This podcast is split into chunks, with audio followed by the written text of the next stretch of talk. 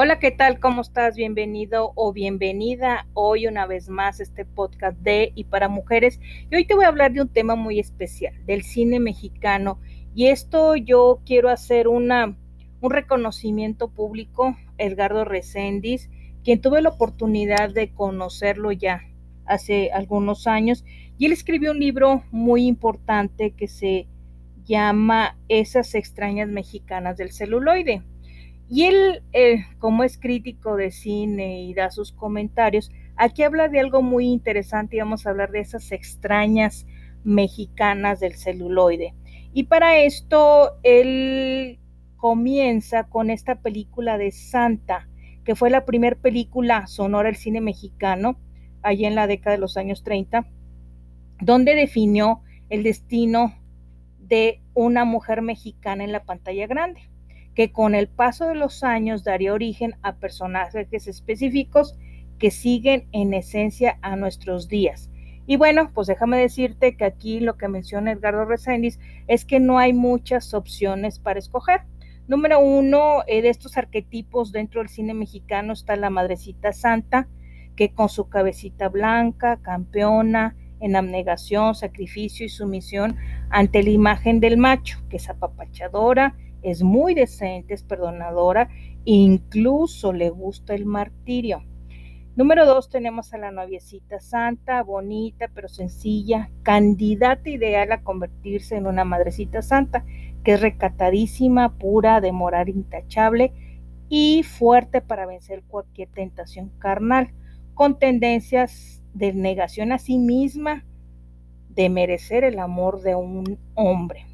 Tenemos a la perdida, pero de buen corazón, que incluso lo vemos en las telenovelas, que generalmente era la candidata para la noviecita santa, pero alguien, alguien le habló al oído, la convenció para dejarse embaucar y un aprovechado que se aprovecha de la virtud de esta mujer la hace ser que se siente impura, indigna por haberse dejado llevar por la pasión y bueno, rechazada por la sociedad y no le queda otra más que dedicarse a la mala vida y pues bueno, siempre anhelando que ella quiso ser la noviecita santa. Y bueno, pero es de buen corazón. Y la perdida, perdida, perdida, esa mujer que es despampanante, cínica, descarada, que tiene, este, que es dueña de sí misma y, y de sus pasiones y se divierte más que todas las anteriores juntas. Es medio malvada ocasiones, pero no se tiente el corazón para lograr lo que se propone, es decir, es la villana. Y por lo general en las historias termina mal, desfigurada, muerto de muy mala de muy mala manera. Vemos que las villanas terminan en la cárcel, locas, como indigentes, etcétera, etcétera. Terminan mal. Entonces, en esto, bueno, podemos clasificar dentro de la época del cine mexicano, en la época del oro, pues Marga López, Sara García, Nino Sevilla, Rosa Carmina, María Félix, Dolores del Río, Blanca Estela Pavón, Silvia Pinal, Miroslava, Rosita Arenas, etcétera, etcétera. Pero allá en los años 70 hubo una mujer que vino a romper con todo esto, una mujer que todavía vive, que es un ícono dentro del cine mexicano y estamos hablando de Isela Vega. Isela Vega, yo me acuerdo cuando salía la publicidad aquí en mi ciudad, como usted la quería ver. Isela Vega, y se llenaba el cine.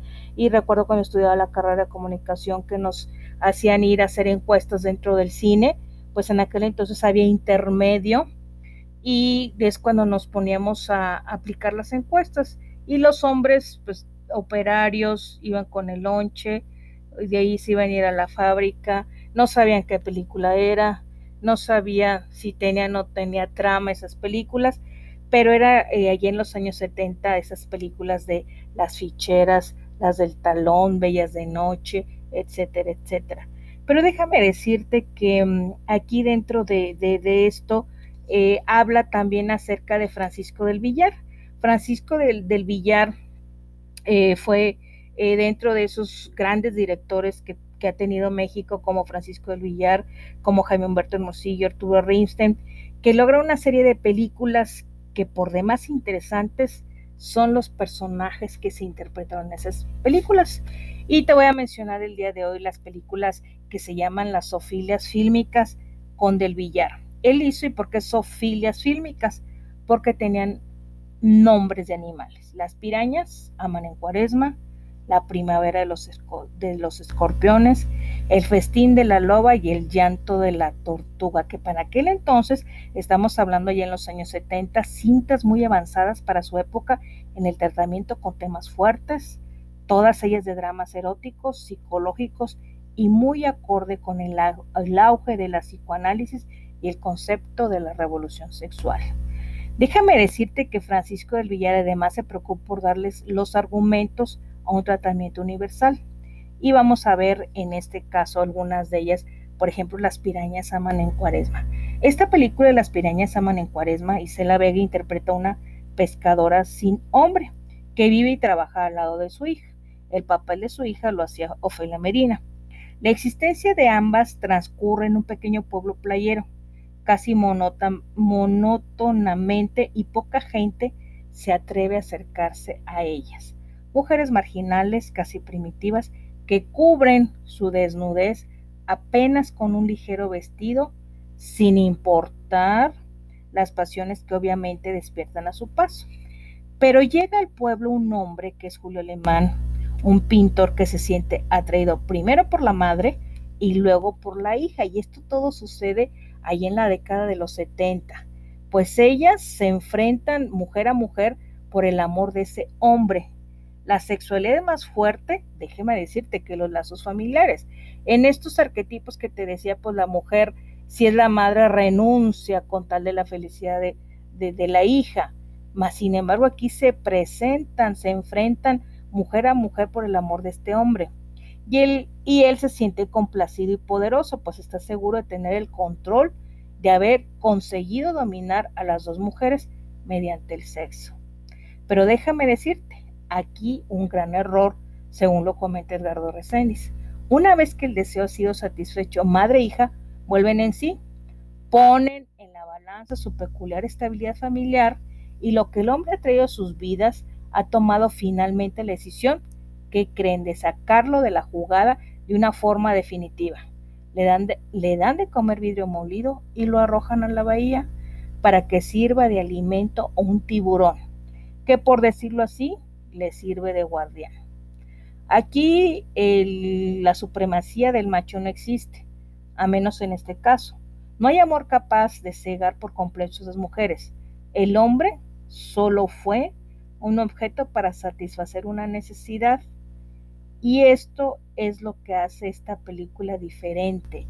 Fíjese muy bien, las pirañas aman en cuaresma. Julio Alemán, Isela Vega y Ofelia Medina.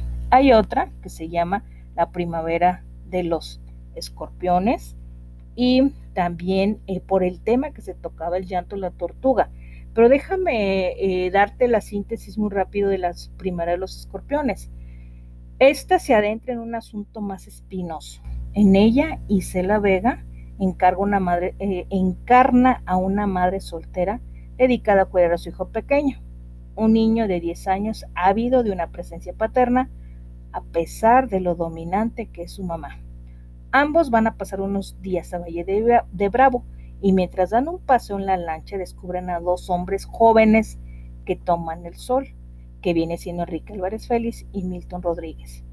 Ellos forman una pareja homosexual que enfrentan algunos problemas de ajuste porque uno de ellos, que viene siendo Enrique Álvarez Félix, tiene un conflicto de autoaceptación mientras que el otro está plenamente cierto en cuanto a su condición y este desequilibrio les impide funcionar plenamente, uno que se siente culpable y el otro que está pleno de su preferencia sexual. En cuanto conocen a la mujer y a su hijo, la situación entre ambos comienza a empeorar. Ella se siente atraída por el indeciso y él ve a una mujer una tabla de salvación para enderezar sus inclinaciones. A sabiendas del carácter de la relación que existe entre los dos jóvenes, ella acepta el reto. El amante abandonado despojó el afecto del hombre con el que llegó hasta ahí en venganza, comienza a centrar su atención en el pequeño, a quien terminará seduciendo mientras la madre lo hace con otro hombre. Finalmente se da cuenta de la homosexualidad no es una gripa, se da por vencida, rompe la relación y trata de recuperar a su hijo, que ya ha descubierto su verdadera inclinación profetizada por sus antecedentes familiares. Fíjense qué tema tan fuerte la primavera de los escorpiones.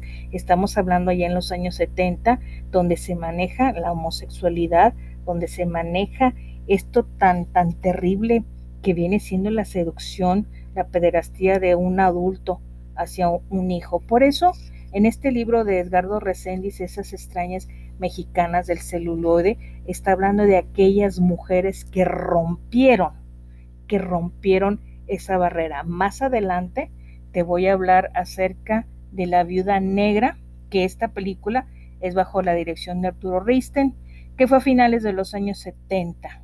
Y bueno, con esto es bien interesante saber cómo existió la apertura de México para poder traer este tipo para poder hacer este tipo de películas, porque en aquel entonces pues nada más existían películas como Emanuel, aquellas con Silvia Cristel o La historia de la O, pero en México pues no se permitía, pero fueron cuando se dio esta apertura y en los años 70 surgen estos grandes cineastas como Francisco del Villar, Jaime Humberto Hermosillo, Gabriel Retes, que recientemente eh, falleció y extraordinaria su película La del Bulto, eh, Felipe Casals, Arturo Reinstein, Raúl Araiza.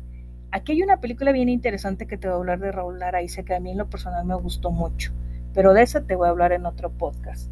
Que tengas un excelente día, tarde o noche. Hasta pronto. Bye.